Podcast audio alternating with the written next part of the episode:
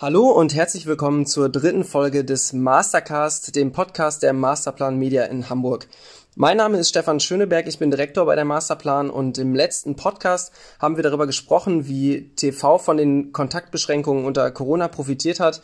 Ein weiterer Gewinner äh, in dieser Phase waren die sozialen Netzwerke, die noch intensiver als sonst genutzt wurden. Das wollen wir als Anlass nehmen, einmal grundsätzlich über die Rolle von Social im Mediamix zu sprechen und wie sich diese gegebenenfalls in den letzten Jahren verändert hat. Außerdem wollen wir das Scheinwerferlicht einmal auf äh, Snapchat richten und mit Götz Drillhaas, seit Januar Managing Director der Plattform in Deutschland, Österreich und der Schweiz, über den Status quo und seine Ambitionen für den Instant Messaging Dienst sprechen. Vorab spreche ich aber einmal mit meiner Kollegin Janine, die hier im Haus Expertin für den Bereich Social ist. Hallo Janine. Hi. Ähm, für lange Zeit hat Social Media so ein bisschen Dasein gefristet zwischen PR und Marketing und wurde so oft als Insel mit spezialisierten Agenturen behandelt, ohne wirklich seinen äh, richtigen Platz im Mediamix zu finden. Hat sich das aus deiner Sicht geändert? Definitiv. Was man merkt ist, dass ähm, vielen Unternehmen das einfach wichtig ist, dass die Mediaagentur mit der Social-Agentur mehr oder weniger Hand in Hand arbeiten, weil letztendlich die Social-Agentur dafür zuständig ist für das Community-Management und auch für, ich sage jetzt mal, die organische Reichweite, während die Mediaagentur, die ja sozusagen das gesamte Kampagnenbudget auch verwaltet, dafür zuständig ist, die Paid-Social-Maßnahmen ähm, umzusetzen, um somit auch besser die Gesamtperformance der Kampagne im Blick zu haben und auch zu optimieren. Ähm, denn auch Themen wie zum Beispiel Budget-Shifts hin zu besser performenden Kanälen ähm, sind ja jetzt mittlerweile eigentlich gang und gäbe bei Kampagnen. Ähm, wie kann ich denn Social erstens in Hinblick auf den Content und zweitens aber auch mediaseitig so steuern, dass das, was ich bei Social mache, auch komplementär zu anderen Kommunikationsmaßnahmen, die ich auch durchführe, wirkt? Ja, wie eben schon angesprochen, ist es wichtig, dass du darauf achtest, ähm, dass du auch ein gewisses Maß an Flexibilität hast. Also wenn du merkst, dass ein Kanal gut performt, dass du das shiften kannst und andererseits aber trotzdem nicht irgendwie vernachlässigst, dich mit der Social Agentur auch auszutauschen, ähm, denen auch einfach Feedback zu geben, aber auch von denjenigen Feedback zu erhalten, darüber, wie eigentlich die Kampagne bei der Zielgruppe ankommt. Denn Social Media hat ja nun mal auch den großen Vorteil, dass du hier wie so eine Art Rückkanal hast, wo die Zielgruppe auch einfach mal ähm, dir sagt, ob sie deine Kampagne gut findet oder nicht. Und man muss auch keine Angst irgendwie davor haben, wenn die Zielgruppe einfach mal sagt, so ja, mh, hm, äh, was ist das denn jetzt? Ich meine, es gibt so viele gute und souveräne Unternehmen in Deutschland, man kann einfach auch mal hinter dem stehen, was man da macht. Wie sieht das so mit äh, kanalübergreifender Kreation aus? Ähm, gibt es da so die, die Pflicht, sich äh, diesem Thema jetzt separat anzunähern oder gibt es aus deiner Sicht auch Lösungen, wie man das über alle Gattungen hinweg relativ stringent ausgesteuert bekommt? Bei vielen Unternehmen, die ich auch betreue, merkt man schon, dass da schon von Anfang an so Social Media geplant wird. Also dass definitiv auch kurze, knackige und aufmerksamkeitsstarke Werbeformate dabei sind oder Kreationen bei Social Media in vielen Mediaplänen, besonders bei den, ich sage jetzt mal, jungen Altersgruppen, einen großen Budgetanteil einfach ausmacht in der Planung. Wer das aber nicht hat oder auch einfach mal testen will, ähm, das ist überhaupt keine Schwierigkeit, einfach ähm, die Werbemittel, die man schon vorliegen hat, einfach auch mal umzumünzen auf Social. Also da gehen ja wirklich sämtliche Formate, sodass man auch einfach mal ein Gefühl dafür entwickeln kann, wie es läuft. Weil wie gesagt, man kann da einfach, man muss ja nicht irgendwie unbedingt jetzt 10.000 Euro für eine Kampagne dort ausgeben.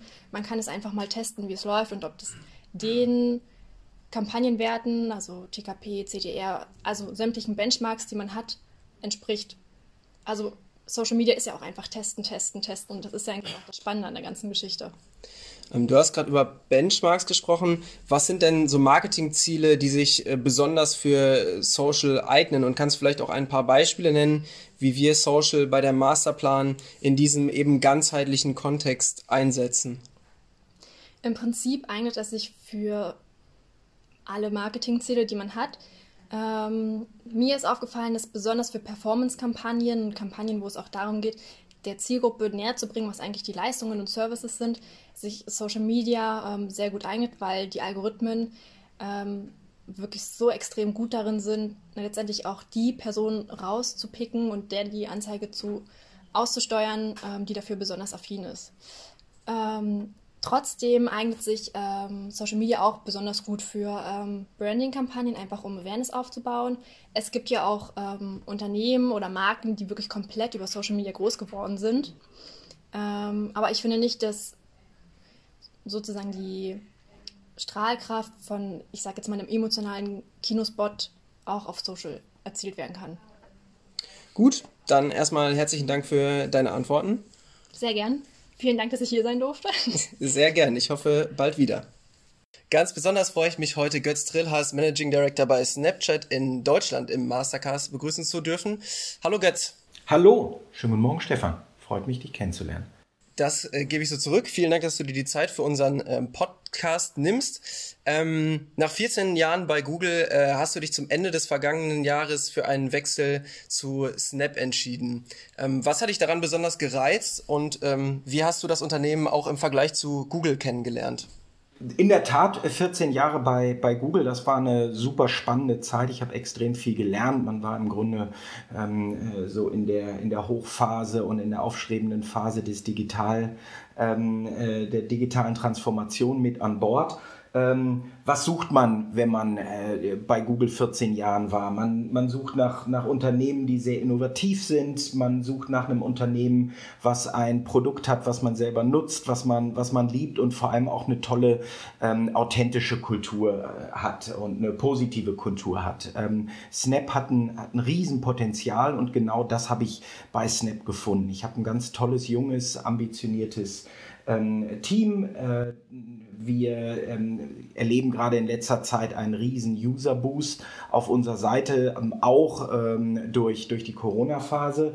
Äh, und wir merken ein ganz klares, gesteigertes Interesse bei den Werbetreibenden, die ähm, verstehen wollen, was machen die Gen Z und Millennials und wie kann man sie erreichen. Insofern, äh, ganz toller Move. Ich bin total glücklich und äh, habe den richtigen Weg mit Snap eingeschlagen. Ähm, du hast gerade schon den User äh, Boost äh, erwähnt. Laut FutureBiz äh, liegt er jetzt bei 11,4 Millionen äh, Nutzern in Deutschland und das trotz der starken Konkurrenz durch Instagram und TikTok.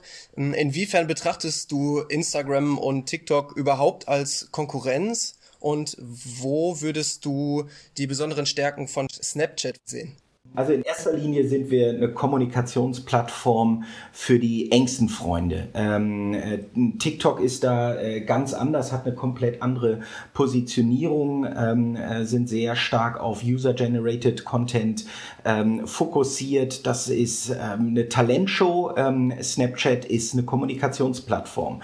Äh, nichtsdestotrotz äh, sind wir auf dem gleichen Markt tätig und äh, das ist natürlich ein, ein Riesenbereich noch, der überhaupt noch nicht von den Werbetreibenden äh, voll ausgeschöpft ist. Ähm, ich bin der Meinung, dass äh, die Budgets, die im Digital verortet werden, überhaupt noch nicht den, den Eyeballs und der Nutzung folgen. Wir sehen das an uns. Was ist das Erste, was du morgens machst, ist das Handy in die Hand nehmen und dein Social Media oder äh, äh, mobil deine, deine, deine Apps zu checken. Ähm, äh, aber die Werbebudgets, die folgen eben noch nicht dieser Eyeballs. Ähm, was macht Snapchat aus? Äh, also Nummer eins, ganz wichtig ist die, die Zielgruppe und die Target Audience. Ähm, äh, Snapchat ist die Plattform für die Gen Z und die Millennials. Ähm, 80 Prozent der 13- bis 24-Jährigen in Deutschland können über Snapchat angesprochen werden.